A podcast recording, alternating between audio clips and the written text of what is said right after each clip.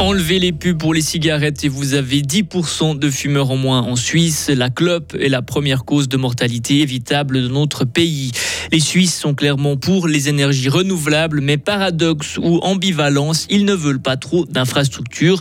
Et c'est un groupe d'élite très secret de la police fribourgeoise, le GRIF, un groupe d'élite surentraîné, prêt à intervenir dans toutes les conditions. Journée euh, bien ensoleillée avec 25 euh, degrés. Le risque d'orage augmentera euh, cette fin de semaine. Nous sommes jeudi 1er juin 2023. Bonjour Vincent Douce. Bonjour à toutes et à tous. Chaque année, la cigarette tue près de 9500 personnes en Suisse. La clope est la première cause de mortalité évitable de notre pays.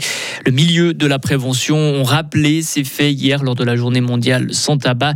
L'année passée, les Suisses ont voté oui à une initiative et le Conseil fédéral vient de transmettre au Parlement son projet de loi qui vise à interdire la publicité pour les cigarettes à destination des jeunes.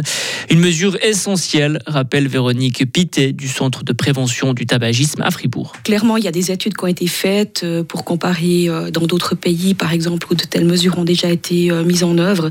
Et puis, l'interdiction de la publicité est vraiment une des mesures structurelles qui fonctionne, qui marche et qui, qui amène à une amélioration du taux de consommateurs de prévalence tabagique dans la population.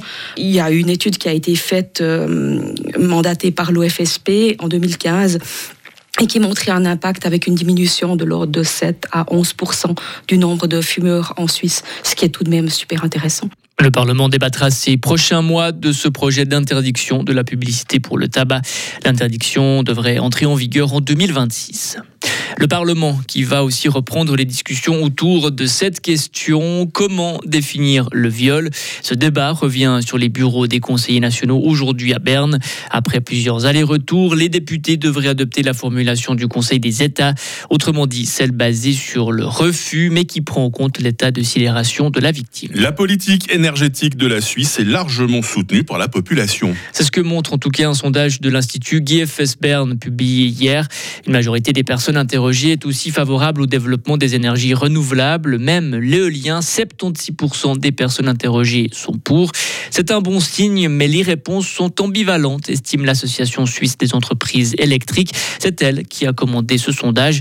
Écoutez son directeur, Michael Frank. Alors oui pour les renouvelables, oui de réduire la dépendance de l'étranger, non pour avoir augmenté l'importation, ça c'est un bon côté. Pour ça, on est aussi prêt de faire des réductions dans le droit d'environnement ou bien des réductions dans les durées de procédure. Mais à l'autre côté, il y a quand même, et puis ça c'est l'ambivalence, ouais, il faut quand même pas mettre trop de béton, trop d'éolien, trop d'infrastructures dans le paysage. Alors, n'y a pas toutes les conséquences de pousser dans cette direction là où il y a un massif soutien. Mais le sondage révèle aussi que 73% des personnes interrogées soutiennent un accord sur l'électricité avec l'Union européenne.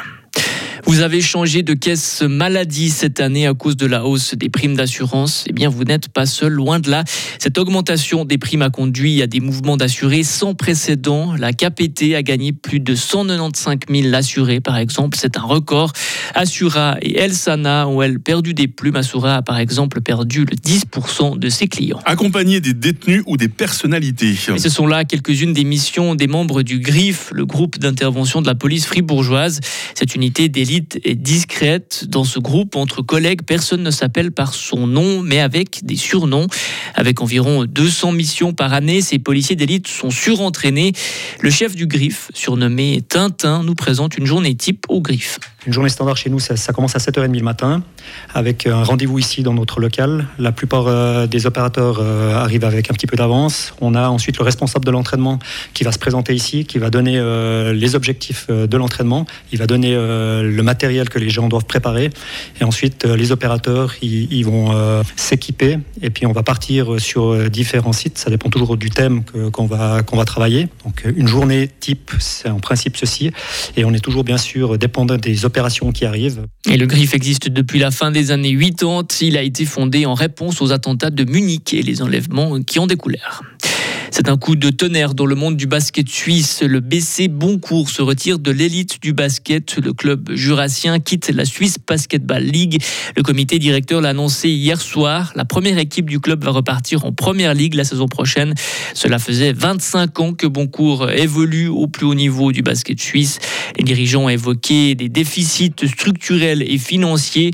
Pour le futur, le club veut miser sur son académie et ses jeunes joueurs. Et enfin, le FC Séville remporte l'Europa League. Le club andalou s'est imposé hier soir au bout de la nuit face à l'AS Rome. Une victoire obtenue au penalty 4 à 1. Le score était de 1 partout à la fin des prolongations.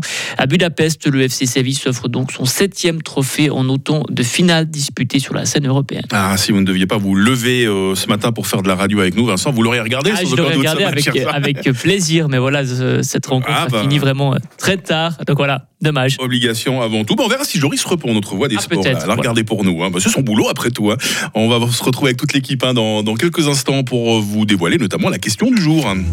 Retrouvez toute l'info sur frappe et frappe.ch.